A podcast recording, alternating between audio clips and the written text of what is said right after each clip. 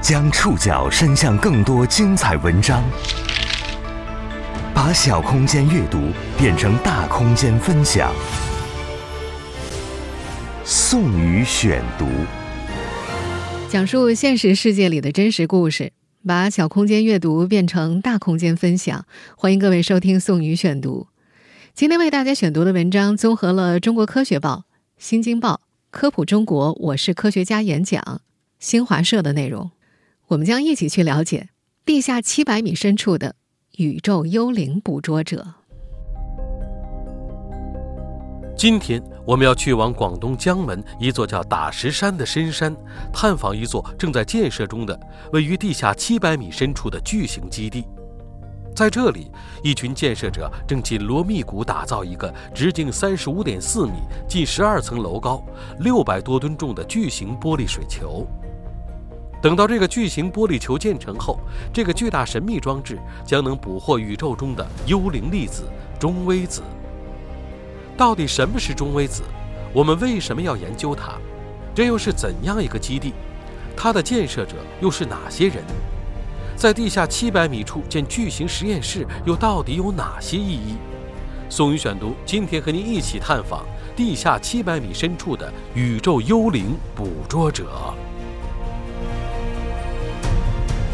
这两年，广东省江门开平市金鸡镇逐渐热闹了起来，外来者来了一波又一波。打石山下的村民们发现，每隔一段时间，会有说着普通话的年轻人到山下的小吃店吃东西，也有当地单位职工和中小学学生前去山里参观，还经常有领导视察，有时还会有老外。从今年夏天开始，这里还多了很多拿着摄像机的媒体记者。在这个原本少有外来者的地方，当地居民心照不宣。大多数讲普通话的年轻人，基本都是从中微子来的。他们在打石山底下挖了个几百米的深洞，说是要研究一种叫中微子的东西。打石山位于广东江门开平市金鸡镇赤水镇一带，在外乡人来之前。当地人记得那儿就是个废弃的采石场。山下卖云吞的老板曾经尝试问过偶尔到店里吃云吞的年轻人：“中微子是什么？你们到底要研究什么？”年轻人们口中蹦出的奇奇怪怪的名词，会让双方的聊天陷入僵局。久而久之，老板就不再多问，年轻人也不再多说。他卖他的云吞，他们吃他的云吞，笑笑就好。虽然不明白什么是中微子，也不理解年轻人们到底在研究什么，但并不妨碍这里的村民们把这处基地视为新的骄傲。他们明白，这是国家支持的事情。一位当地居民说：“呀，他能够感觉到，一直以碉楼为名片的开平市又有了新的名片。”最近这几个月，东北姑娘李希文正在忙着建设这张新名片。她只在八月末。下山吃过一次云吞，那是他到江门一个多月之后唯一一次下山吃饭。除了那次聚餐之外，李希文其他时间都待在工程现场。交通不方便是一个原因，工作太忙是更重要的原因。李希文在中国科学院高能物理研究所读研究生，学的是机械设计专业。这个年轻女孩来到这里。是为了和他的老师、同学们一起推动一个雄心勃勃的计划，在地下七百米深处安装一个巨型有机玻璃球。在江门的这段日子，他每天要坐着轰隆隆的矿车，穿过一千两百六十七米的斜井，再步行穿过一段闷热阴潮的斜坡，快则二十分钟，慢则半个小时。矿车到地势平缓处，他会遇到一位看场地的当地阿姨。刚开始的时候，阿姨会招呼他穿好鞋套、换好洁净服、戴好发罩，并且目送他去风铃室吹掉身上的灰尘。几次之后，他们见面也就只点个头，然后阿姨继续低头刷着手机。从风铃室出来，就进入了一个巨型石洞，里面有空调和通风系统，这比外面要干爽得多。这是目前国内跨度最大的地下人工石洞。里面有一个巨大的圆柱形的水池，池壁用黑色材料覆盖，像个被涂黑的大桶一样。这个桶宽四十三点五米，深四十四米。这个大桶里有一个巨大的不锈钢球，那是整个装置的骨架，它们将支撑起直径三十五点四米的有机玻璃球。李希文和他的老师以及同学们的工作内容就是往这个巨型有机玻璃球上安装有机玻璃片。由于隧道的截面有限，玻璃球不能够装好之后再运进洞里。设计者们把十二厘米厚的大玻璃球分成大小不一的两百六十五块，其中最大的一块是九米乘以三米大小。两百六十五块玻璃板被分成二十三层，最多的一层有十五块。这些玻璃板被从上往下逐一连接安装成巨型玻璃球，连接材料也不是普通的胶水，而是有机玻璃本体材料。要想在地下安装这样一个巨型玻璃球并不容易，李希文和他的老师以及同学们需要手脚并用，沿着近乎垂直的楼梯爬上大桶中心一座三十八米高的可以升降延展的云台。云台。就是李希文这段时间的战场，他的对手是看不见也摸不着的力。玻璃球面和钢架之间靠金属杆连接，通过金属杆上的传感器，李希文能够了解金属杆拉扯玻璃球的力度。他要调节金属杆的长度，让球面受力均匀，只有这样才能够保证玻璃球最后端正安稳地坐在钢球的正中央。这个巨型玻璃球的安装进展非常的缓慢，各种意想不到的问题时常出现。在那个名叫马总和他的小弟们的微信群里，李希文经常要向马总汇报工作进度和问题。马总名叫马萧炎，是中国科学院高能物理研究所的高级工程师，也是江门中微子实验的总工程师。工作的时候。马总利落又严格，就连吃饭的时候也常常在安排工作。但闲暇的时候，马总却很宠溺他的小弟们。八月底的一天，有人不经意说了一句：“好想吃沙滩烧烤啊！”马总当天晚上就在实验站的草坪上支起了烧烤架，摆好肉串、饮料和各种小零食。有机玻璃球的安装进度很慢，大家虽然有点着急，却不慌张。因为马总事先就和中科院院士、江门中微子实验首席科学家王贻芳约法三章：装头两层玻璃的时候啊，你千万别催我进度，我们先把头两层装好，后面的进度我给你追回来。王贻芳很信任他，真的一次都没催过。在江门当地，虽然老百姓们已经知道这里正在建设一座国家支持的大工程，和中微子有关。但要是细问什么是中微子，绝大多数人都答不上来。那么中微子到底是个啥？我们又为什么要在地下建个实验室去研究它呢？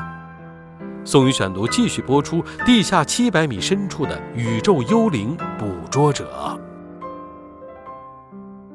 对于很多普通人来说，中微子这个词听起来好像有点陌生，感觉和我们的生活好像没有什么关系。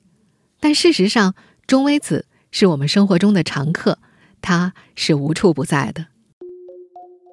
构成我们物质世界的基本粒子有十二种，其中有三种呢，就是不同类型的中微子，也因此中微子是构成我们物质世界的四分之一。中微子的个头非常非常的小，到底有多小呢？我们可以用构成原子的基本粒子电子来举例。一个电子的质量大概是十的负二十七次方克，而中微子的质量还不到电子的百万分之一，大家可以想象一下它到底有多么小了吧？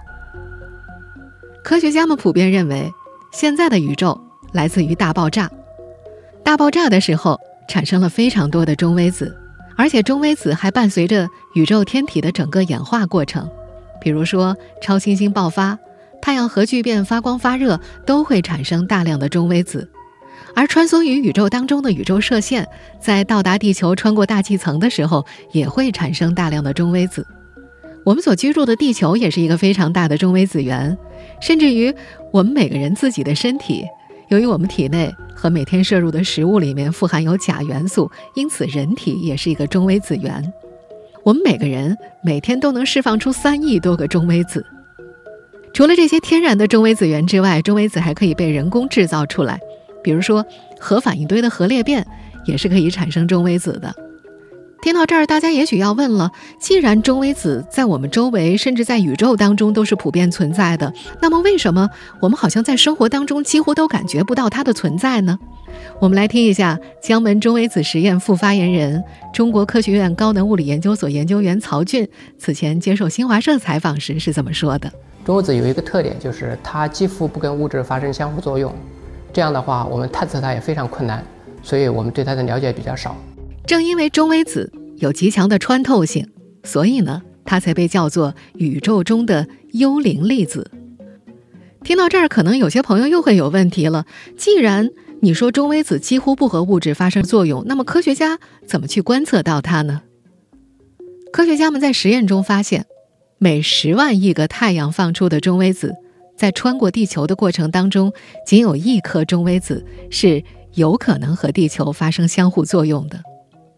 前面也说了，中微子特别特别的微小，它的质量只有电子的百万分之一，所以科学家们捕捉中微子不是靠肉眼去看，而是借助极其精密的仪器去探测它，也就是用仪器把他们身上所携带的信息转化成科学家们可以看得懂的量，通过这样的方式来看到中微子。过去几十年，来自美国、日本、欧洲等发达国家的科研团队都在研究中微子。在几十年不断的探索当中，科学家们发现，中微子不仅会隐身，它还会变身。这到底是什么意思呢？前面说了，中微子有三种不同的类型，而在中微子接近光速的传播过程当中，它能够从一种类型的中微子转变成另外一种类型的中微子。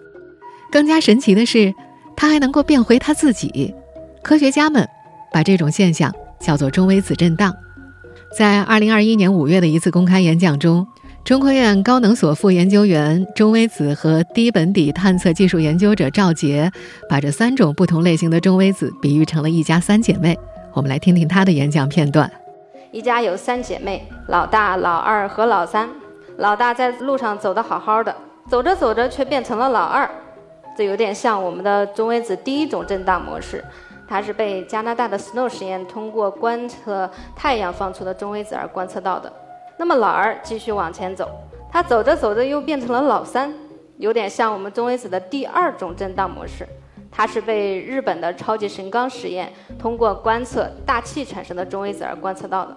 那么这两个实验也因为直接观测到了中微子震荡，证明中微子是有质量的，而获得了2015年的诺贝尔物理学奖。这一家三口，老大可以变成老二，老二可以变成老三。那么老大能不能够直接变成老三呢？也就是是不是存在第三种震荡模式呢？理论上这种可能性是存在的，但需要科学家们经过观测去验证。而最先观测到中微子的第三种震荡模式的，就是我国的科学家们。那是二零一二年三月。在深圳大亚湾核电站北部山地地下的大亚湾中微子实验室探测器首次探测到了中微子的第三种震荡模式。这一实验成果被科学杂志评选为2012年度十大科学突破之一，并且获得了2016年国家自然科学一等奖和2016年度国际基础物理学突破奖。中科院高能所研究员曹俊，大亚湾中微子实验。这个是我们一个很好的机会啊！我们也设计了一个世界上精度最高的实验，大亚湾实验也取得了非常大的成功。这样一下就把我们在中微子在国际上的地位就提高了很多。我国科学家们对中微子的研究几乎是从零开始，一步一步走到国际领先水平的。二零零三年首次提出实验方案，二零零七年大亚湾中微子实验破土动工。二零一一年正式运行，二零一二年就发现了重要的物理学成果。完成了科学使命之后，我国第一代中微子实验装置运行了九年的大亚湾核反应堆中微子实验于二零二零年十二月退役。大亚湾实验退役了，但中微子世界还有非常多的未解之谜等待着科学家揭开。比如我们在前面说了，中微子的质量特别小，那它的绝对质量到底有多少呢？三种不同的中微子当中，谁重谁轻？能否利用中微子去解决宇宙当中正反物质不对称之谜等等。针对这样一些未解的科学问题，新一轮的国际竞争再次展开。目前，包括美国、欧洲、日本、印度以及我们中国的科学家们都在探索这些奥秘。今天我们节目的主角，那个地下七百米深处的巨型超级玻璃球——江门中微子实验，就是在这样的背景下开始筹建的。实验选址广东省江门开平市金鸡镇，是科学家们精心挑选的结果。在地下七百米处建造一座巨型实验室，听起来就极其复杂。那么，这项超级工程到底是怎么开始建设的呢？宋宇选读继续播出：地下七百米深处的宇宙幽灵捕捉者。从二零零九年起，中科院院士、江门中微子实验首席科学家王一方和同事们就已经看到了中微子质量测序的重要性。并开始酝酿提出江门中微子实验的设想。研究中微子最经济的办法就是利用核电站产生的中微子来做实验，避免建造昂贵的加速器。而研究中微子的质量顺序，最佳的站址就是距离反应堆五十公里至五十五公里，而且要和所有的反应堆距离相等。王一方就趴在地图上寻找。二零一二年。他找到了阳江核电站和台山核电站，把两个点连接起来，画出了一条中轴线。王一芳说：“如果只有一个核电站的话，实验室的造价要提高一倍，因为在同样的距离之下，探测到的中微子数正比于反应堆放出的中微子数量以及探测器的靶质量。如果反应堆减少，那么探测器就要增大，从而提高实验的造价。”找到这条中轴线之后，王一芳。又开始在两个核电站五十公里到六十公里、两百米宽的区域去找山。为什么要找山呢？我们在前面介绍中微子的时候说了，我们生活的日常环境当中存在大量的宇宙射线，它们在探测器当中产生的信号啊，将比中微子信号多上亿倍。因此呢，中微子探测器要放在很深很深的地下，屏蔽宇宙射线。举个形象的例子。科学家们寻找可能和地球发生相互作用的中微子，就如同在一百万颗黄豆里面去挑一颗绿豆一样。想要快速准确地挑中中微子这颗绿豆，就需要尽最大可能压低黄豆数。把巨型探测器安装在深深的地下，为的就是压低黄豆数。让王一芳觉得幸运的是，地质学家们提前替他找到了大石山。在科学家们到来之前，高两百多米、花岗岩结构的大石山是个废弃的采石场。在设计单位的带领之下，王一芳围着山跑了一天，从十二个可能的隧道入口当中选定了现在的金鸡镇。二零一三年，江门中微子实验正式立项。二零一五年一月破土动工，开始地下实验室的土建工作。但这个国内跨度最大的地下洞室，在挖掘的过程当中就遇见了各种问题，其中最困难的问题之一就是地下水的含量超出了研究人员的预测。经过六年艰苦卓绝的挖掘，克服了现场的种种困难，一直到二零二一年年底，才在地下挖出了实验大厅，完成了第一阶段的土建。土建完成之后，第二步是探测器安装，第三步是液体闪烁体的生产与灌装。目前这项超级工程正进行到第二步，也就是探测器的安装阶段。直径四十一米的不锈钢主结构是在二零二二年的六月二十四号完成的，用了大约九百吨低放射性本底的不锈钢材料制作。由于这个不锈钢网壳主结构对于结构制造的精度要求是非常高的，科研人员从二零一三年项目立项开始就与设计生产企业协同攻关。他们解决了大型复杂结构焊接变形的问题，研发的一系列技术获得了多项发明专利授权，填补了国内的空白。我们今天在节目一开始提到的中科院高能所研究生东北姑娘李希文和她的老师以及同学们正在做的也是第二步，他们正在往这个不锈钢主结构上安装玻璃板。在接受新华社采访的时候。江门中微子实验室副发言人曹俊也谈到了这项工程的各种技术革新手段。第一个，我们要建一个特别大的探测器。我们现在这个在地下开挖的地下实验室是国内最大的地下洞室，所以这个土建上难度非常大。嗯，第二个呢，我们要建一个最大探测器呢，里面需要装两万吨的液体闪烁体。这个液体闪烁体呢是装在一个有机玻璃容器里面。这个有机玻璃球呢是世界上最大的有机玻璃球，建设难度非常大。我们现在要三十多米的一个球要能看透，所以呢，这个液体闪烁体的透明度要非常非常高。所以我们在大亚湾的基础上，开发了新的重化工艺，是世界上透明度最高的这个液体闪烁体，我们才能获得比较高的探测效率。江门中微子实验探测器的现场安装工作几乎都要在地下完成，是由科研团队和现场工人共同完成的。由于工程有很多苛刻的指标，科研人员处处都在较劲。和材料设备生产厂商较劲，和自己较劲，和现场工人们较劲。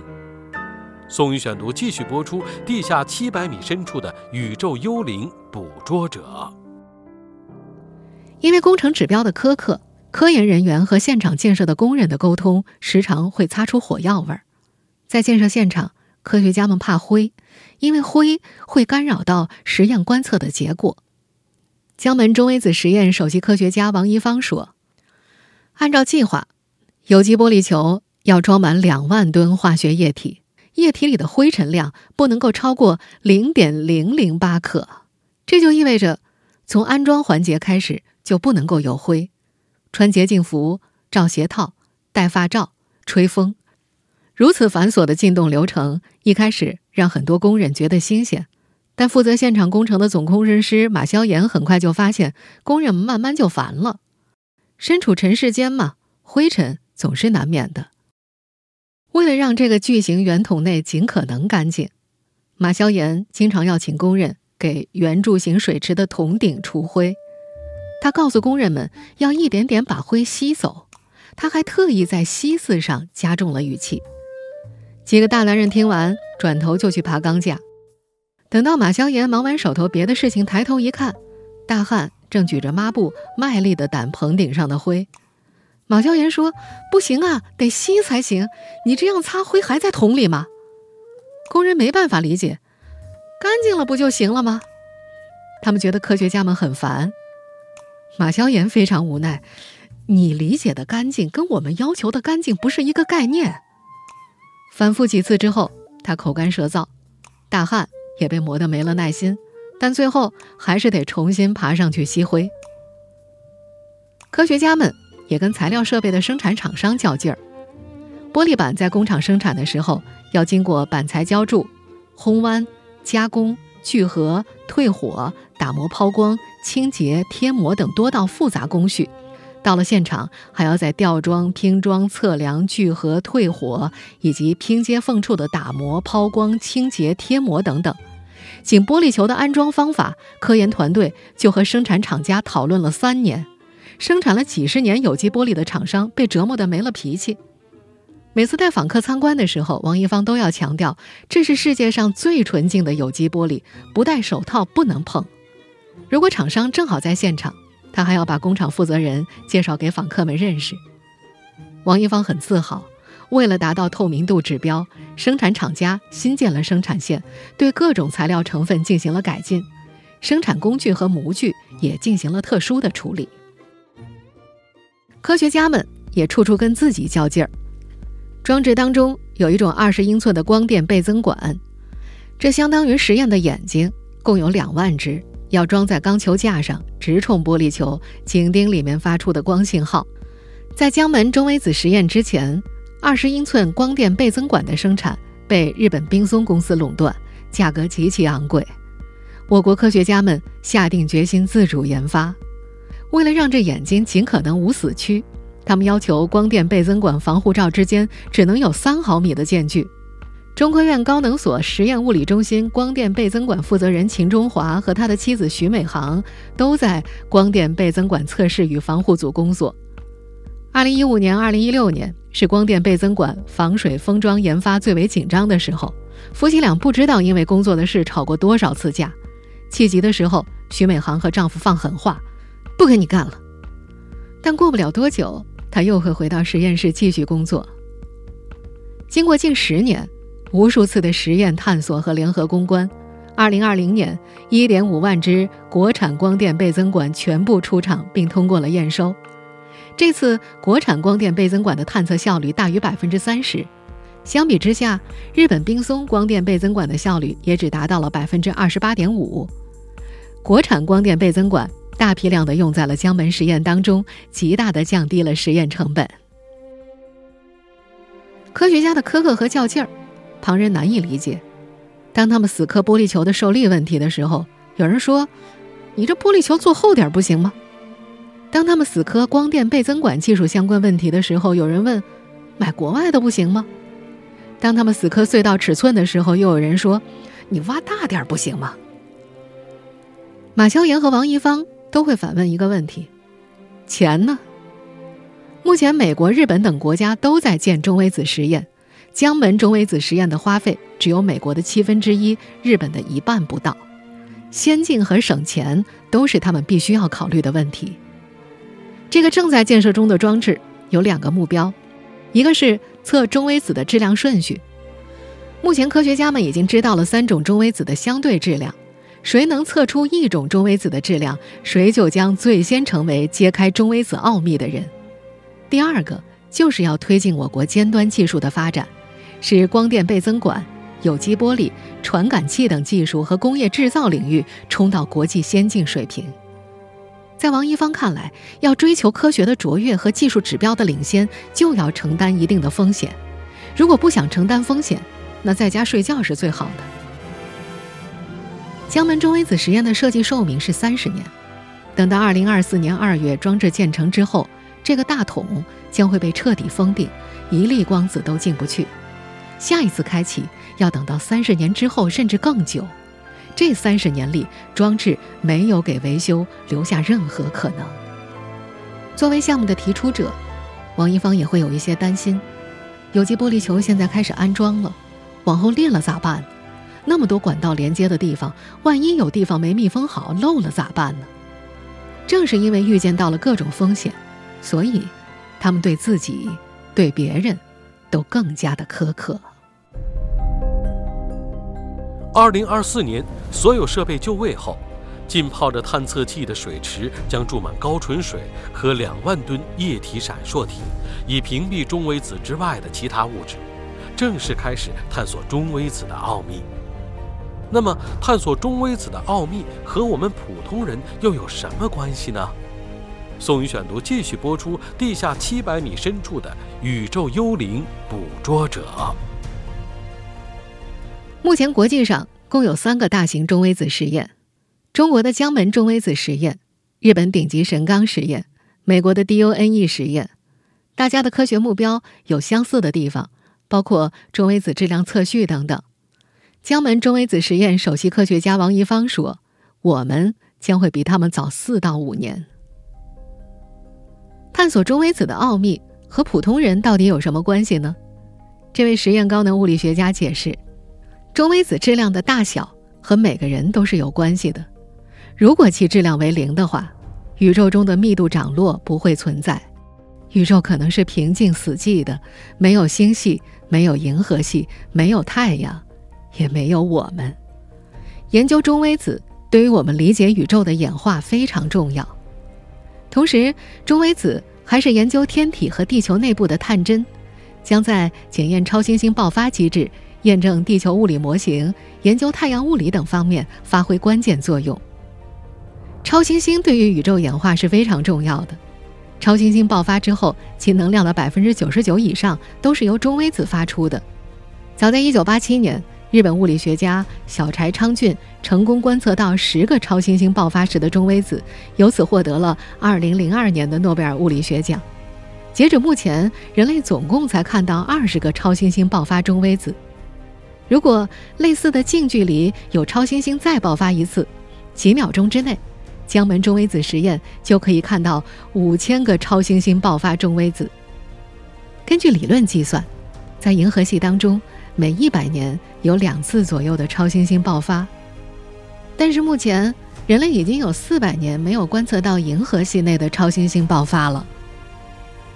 作为这个项目的提出者，王一芳希望江门中微子实验在有生之年可以赶上一次。这位物理学家还希望江门实验可以首次观看到超新星遗迹中微子。根据科学家们的理论，宇宙当中存在着大量的超新星遗迹中微子，是以往的超新星爆发所产生的。不过目前，它们还没有被人类观测到。对于这座即将建成的地下超级工程，科学家们还有更多的期许。我们这些普通人也可以期待并想象一下，它带来新发现。为世界所瞩目的那一刻。